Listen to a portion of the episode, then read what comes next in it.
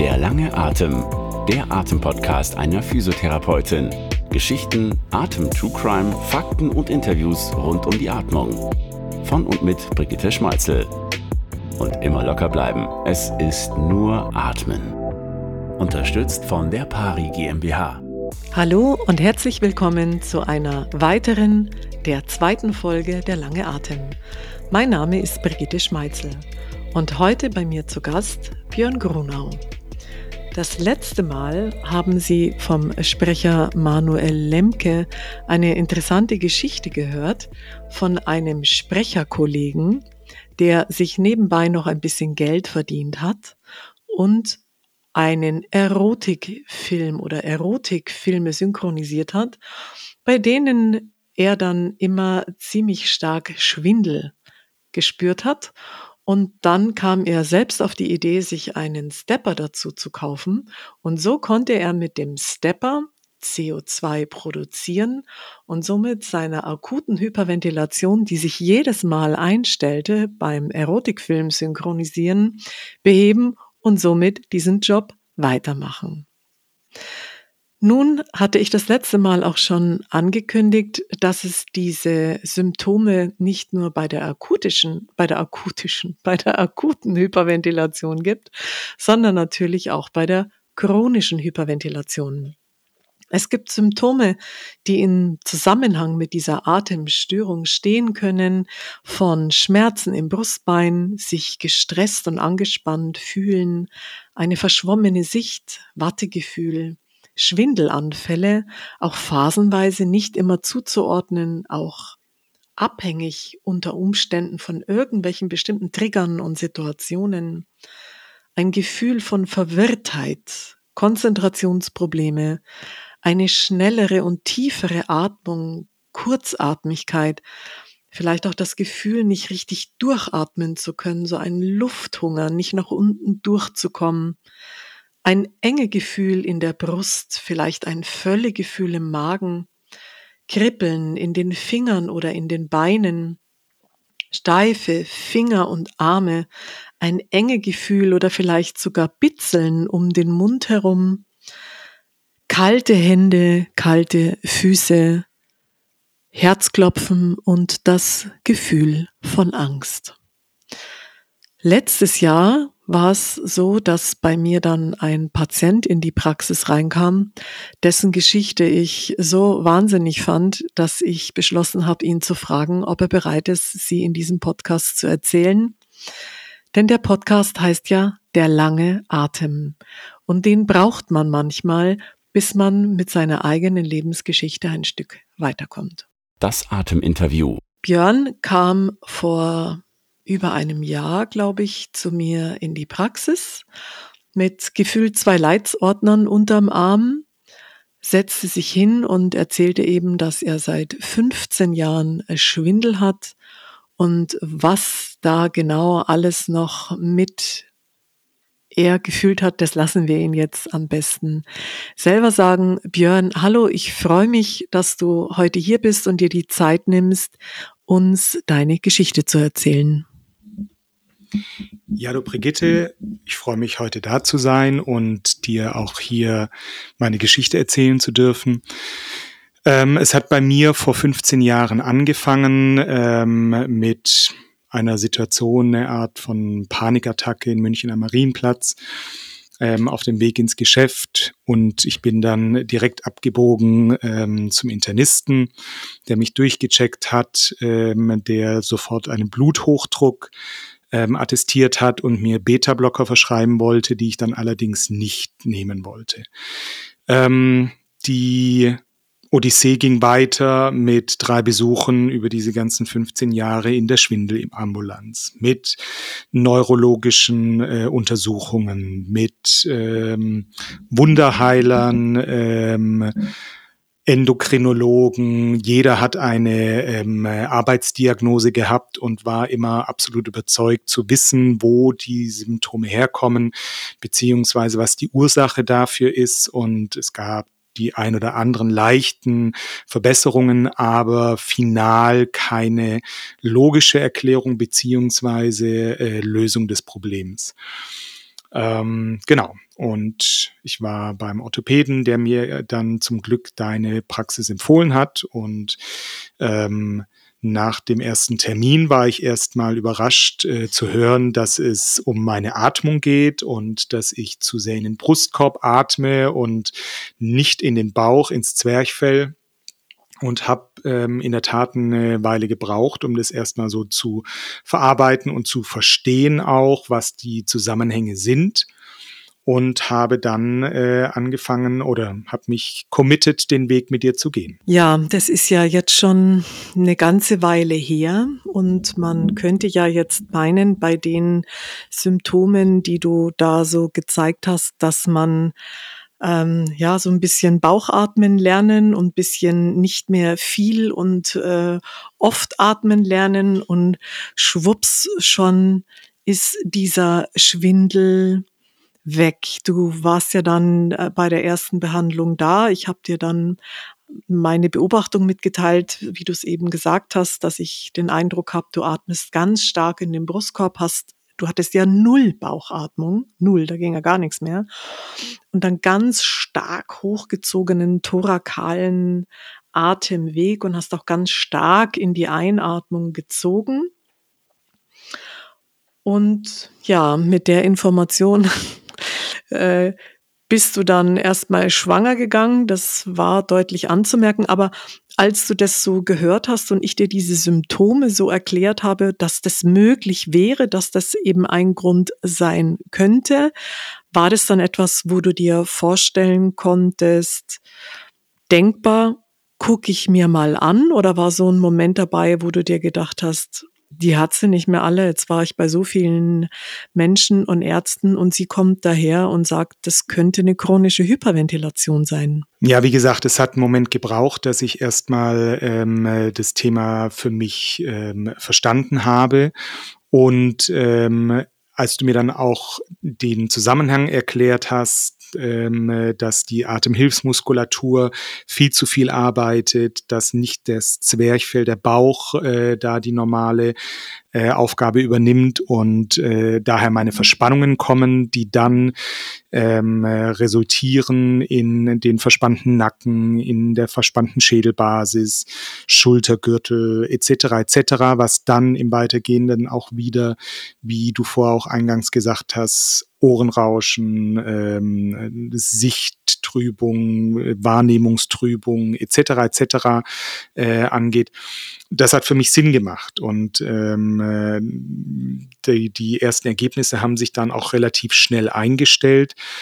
Ähm, für mich war es dann schon schwierig, ähm, erstmal die mhm. Umstellung auf ähm, Bauch rauslassen, mhm. weil da geht es dann natürlich auch ums eigene Körperbild. Und ja, genau, das war so ein, ein schwieriges Thema, dass äh, dieses Bauch einziehen, das ist ja auch so ein Körperbild, das viele Menschen haben. Man hat keinen Bauch zu haben.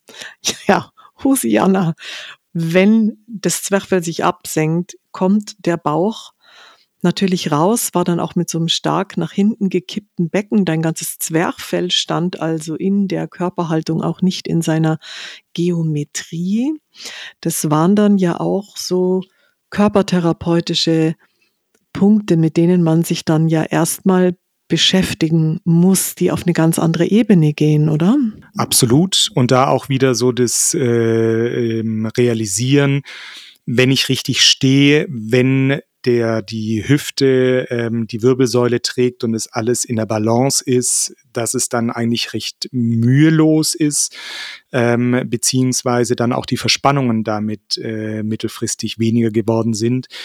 Und da war dann für mich auch irgendwie klar, das ist für mich jetzt der richtige Weg und den möchte ich jetzt hier auch weitergehen. Es dauert wahnsinnig lang. In Stresssituationen ähm, vergesse ich die äh, alles, was wir irgendwie hier die ganze Zeit machen und muss dann äh, mir das wirklich in, wieder ins Bewusstsein rufen, durchatmen, ausrichten und so weiter. Aber ich merke, dass ich mal zu mal besser werde und ähm, dass ich da auf dem richtigen Weg bin. Das freut mich total. Also wenn ich auch noch mal an diese zwei Leitsordner denke, denke ich dann auch immer dran so brutal, was da auch Geld rausgeht, bis so eine Idee dann mal steht, in welche Richtung das Ganze eben gehen könnte, weil du bist ja wirklich bis unter den Fingernagel untersucht.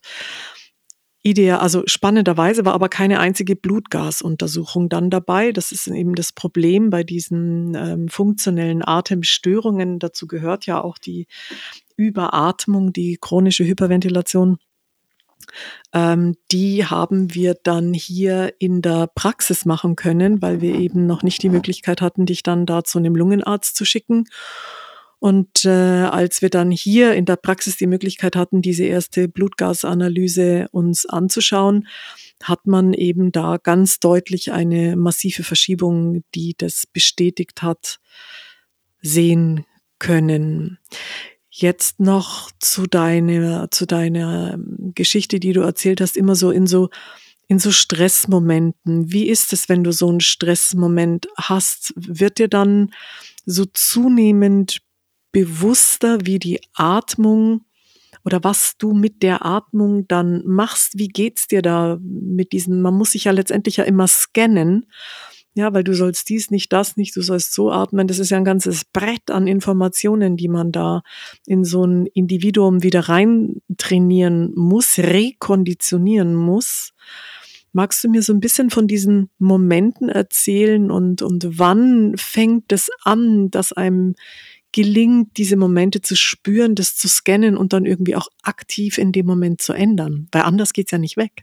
Also in der Vergangenheit, ich bin im Einzelhandel, im, äh, in der Vergangenheit habe ich ähm, Präsentationen äh, vor Kundengruppen gemacht, Einzelgespräche, wichtige äh, Kundengespräche, wo ich dann gemerkt habe, wenn es ähm, darauf ankommt, dass mich die Situation stresst, ich bin fest geworden, ich habe nur nur noch oben in die, in die ähm, Brust geatmet, ähm, gar nicht in den Bauch. Und da haben sich dann auch meine Symptome definitiv äh, verschlimmert und äh, sind schlechter geworden. Das heißt, du hast gemerkt, immer wenn du dieses starke Brustatmen und nicht Bauchatmen und dieses Festwerden hast, dann ist dein Schwindel wieder mehr geworden? Genau. Das war dann wie ein Gefühl äh, einer nahenden Ohnmacht. Äh, hatte wirklich immer Angst, dass ich gleich umkippe. Ähm, zum Glück nie passiert, aber es war natürlich immer eine Unsicherheit in der, in der Situation. Das heißt, diese chronische Hyperventilation, die wir bei dir eben in der Blutgasanalyse dann auch gesehen haben, ist, wenn es so ganz schlimm geworden ist, dann auch noch in eine akute Hyperventilation von dem, was du da eben beschreibst, also Ohnmacht und so, das ähm, ist ja dann schon auch ein Bereich, der eben dadurch auch entstehen kann. Das war für dich dann da. Was hast du dann angefangen zu machen? Ist dir das irgendwie gelungen in diesem Moment? Der ist ja auch ganz stark gekoppelt an eine Emotion. Wie bist du da eingestiegen? Meinst du jetzt in der Vergangenheit oder nachdem ich jetzt bei dir gestartet habe? Eigentlich seitdem du dann hier in der Praxis warst, nachdem du so ein, eine Menge an Informationen und Tools bekommen hast, wie das Ganze zurück rekonditioniert werden soll. Genau. Also in Situationen wie diesen ähm, ist es mir einfach jetzt bewusster, mir ist es klar, was gerade passiert. Ähm, ich stelle mich hin, ich richte mich erstmal aus, ich kippe mein äh, Becken, schaue, dass ich mich entspanne vom Rücken, vom, äh, vom, äh, von den Schultern, Nacken etc. Und dann äh, versuche ich wirklich, mich zu zentrieren und in den Bauch zu atmen, nicht, ähm, nicht zu tief zu atmen oder tief zu atmen, aber nicht zu stark zu atmen. Tief ist das verbotene Wort. Weich und weit und eben wenig Volumen einatmen und langsam und ganz wenig ausatmen. Aber tief in den Bauch. Nein, das Wort tief ist verboten, Björn. Wir müssen noch mal ein Jahr dranhängen. Weich und weit, weil tief triggert genau auf dieses und das möchte man eben genau nicht. Also ihr seht, der Patient ist jetzt über ein Jahr da und trotzdem ist einfach auch dieses Sprachliche etwas, was natürlich dann was in der Atemexkursion oder in der Atemreaktion macht. Absolut. Sätzen sechs.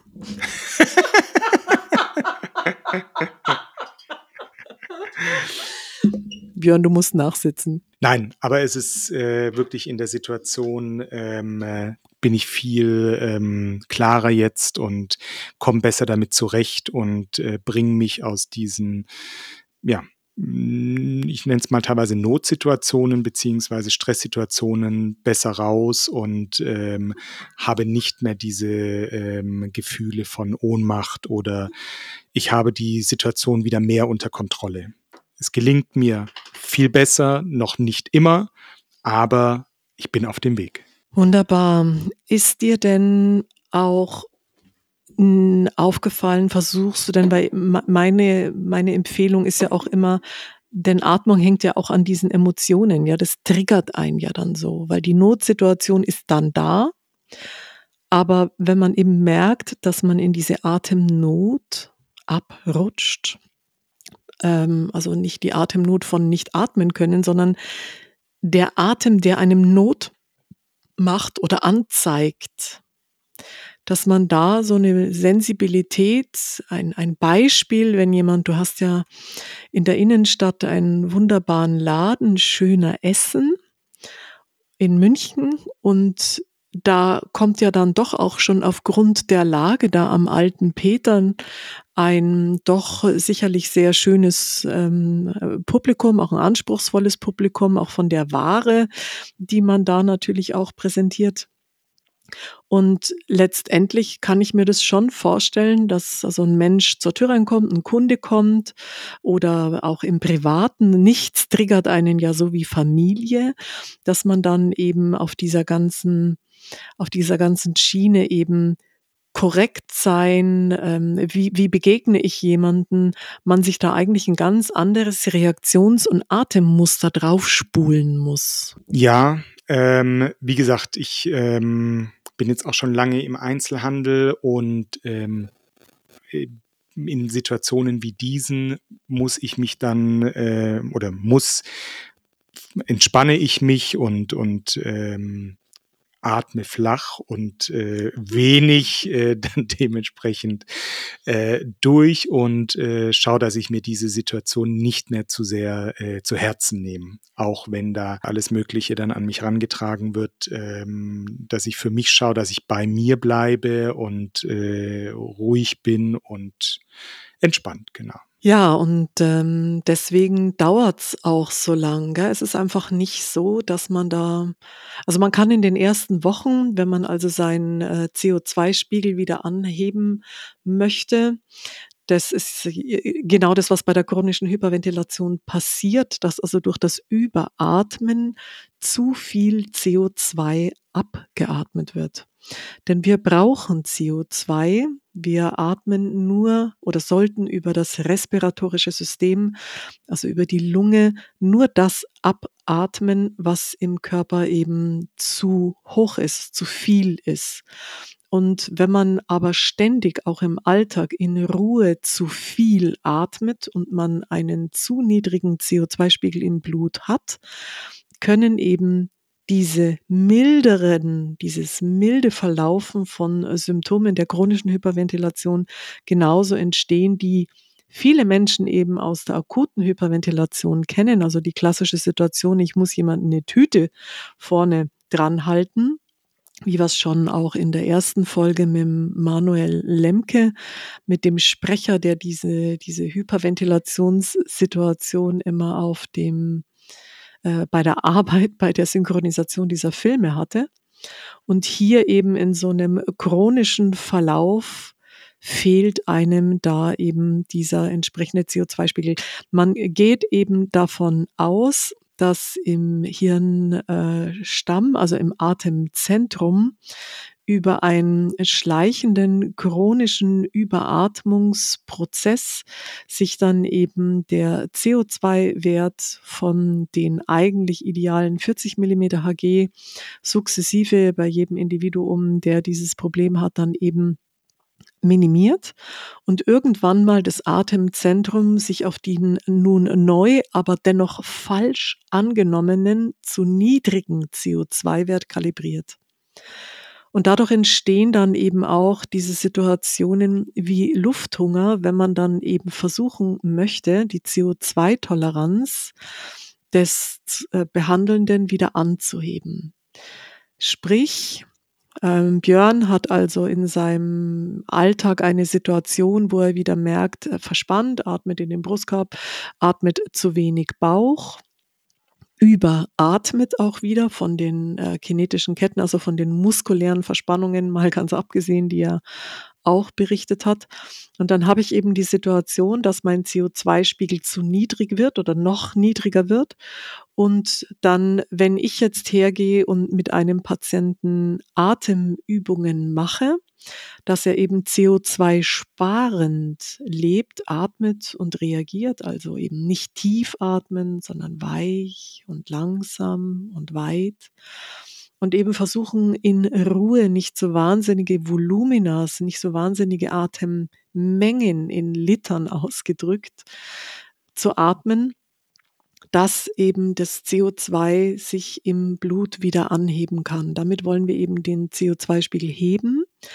Und da kennen vielleicht schon der eine oder andere den Begriff der Buteco-Atmung. Es gibt auch in der Atemphysiotherapie natürlich Übungen, aber ich denke, Boteco war da ganz vorne dran, der eben dann mit einer sogenannten Atemreduktion, die es in unterschiedlichen Techniken gibt, die man dem Patienten dann beibringen kann, zu einer Zunahme der CO2-Toleranz wieder führt. Und das ist ja so die Schwierigkeit. Gell? Da bekommt man dann, du kannst ja mal so berichten, wie das ist, dann kriegst du dann so Übungen, was man alles machen soll. Und am Ende, wenn man diese Information auch nicht hätte, was das ist, denkt man so, boah, scheiße, jetzt kriege ich hier irgendwie voll Atemnot, also Lufthunger, Lufthunger, den wir ja nicht wollen. Wir wollen ja nur einen leichten Luftwunsch und all diese Begriffe, die dir da so um die Ohren fliegen. Ja, ich meine auch die Übungen, die du mir jetzt dann in der Therapie gezeigt hast und ähm, auch ein oder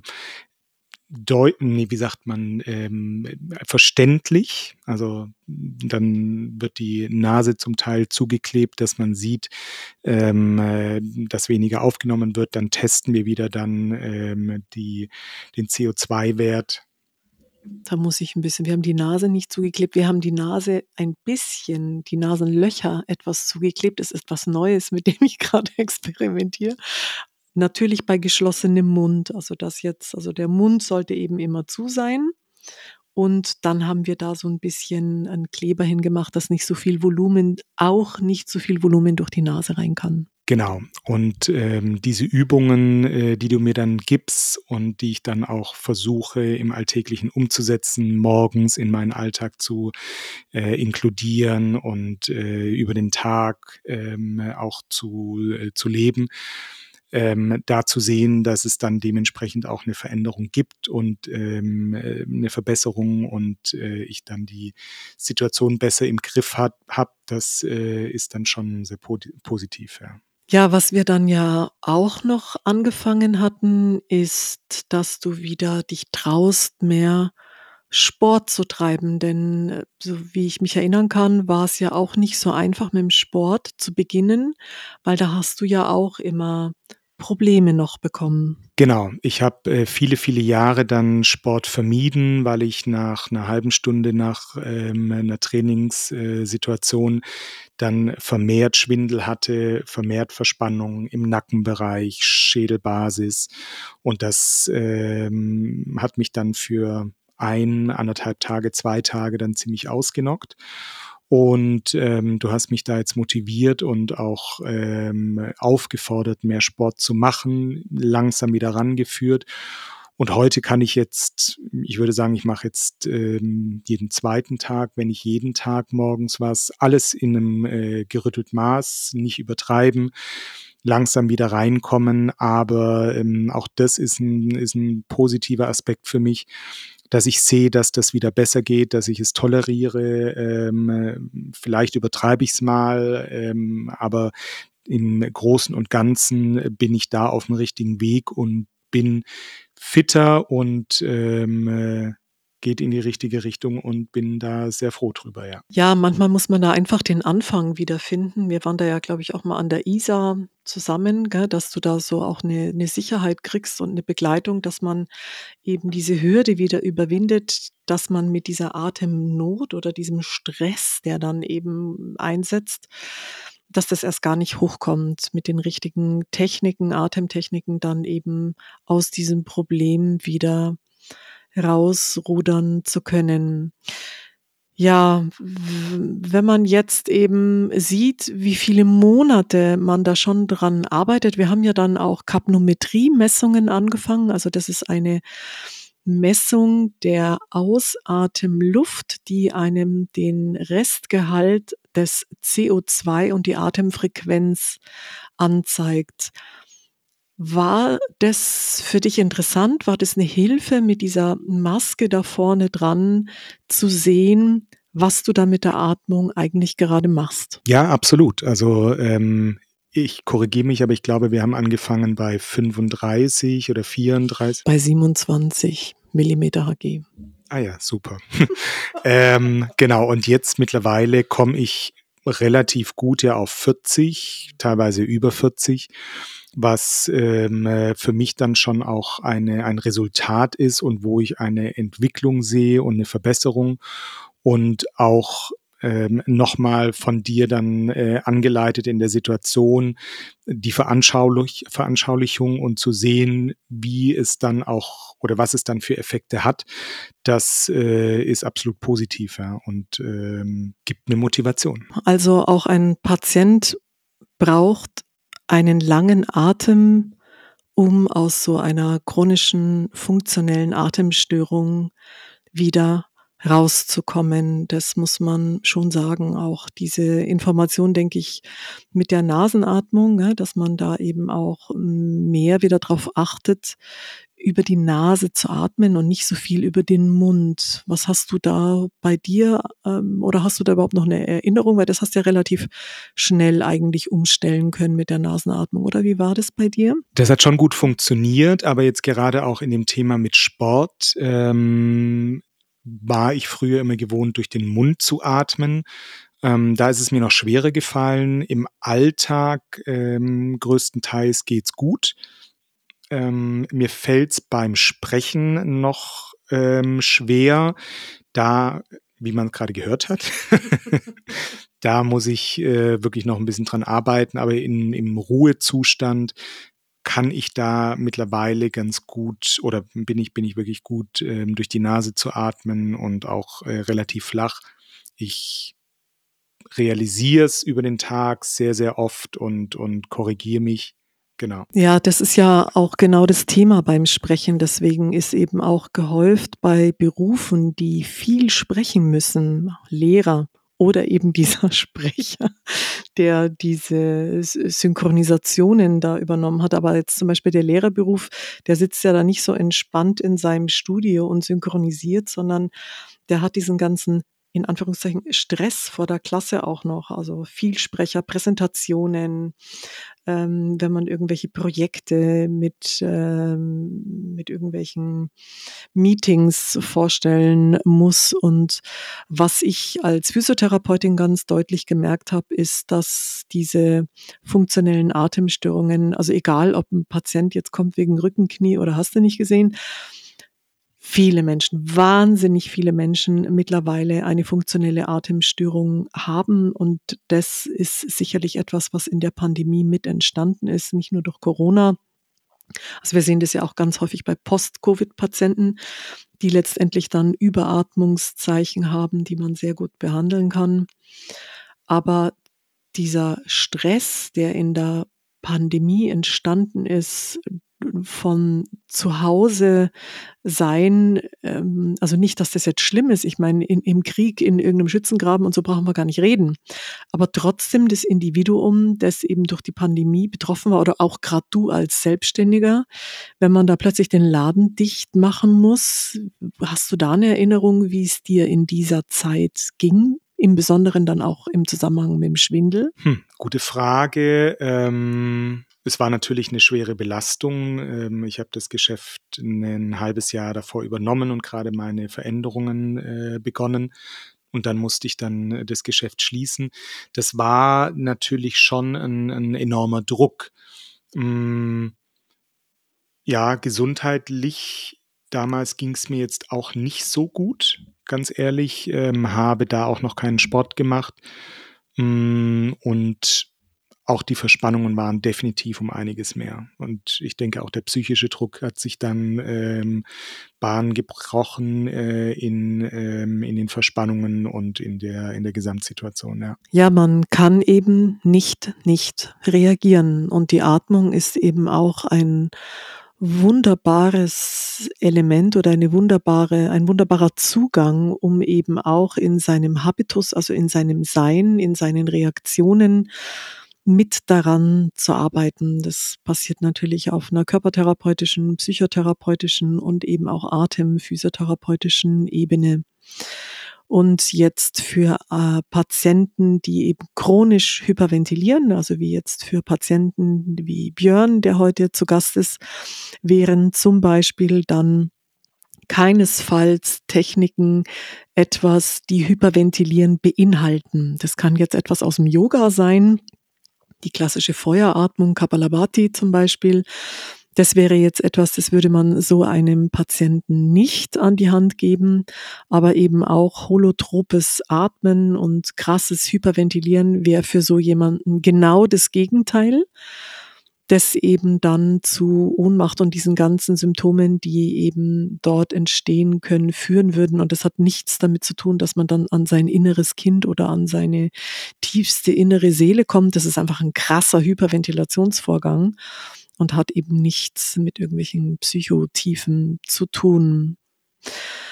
Ja, lieber, lieber Björn, ich darf dir jetzt erstmal ganz, ganz herzlich danken, dass du dir diese Zeit, diese Mühe gemacht hast, hierher zu kommen, mit mir in ein Mikro zu sprechen. Ich hoffe, das Hin- und Herdrehen hat nicht so viele Quietschgeräusche Geräusche gemacht, weil wir nur ein Mikro hatten.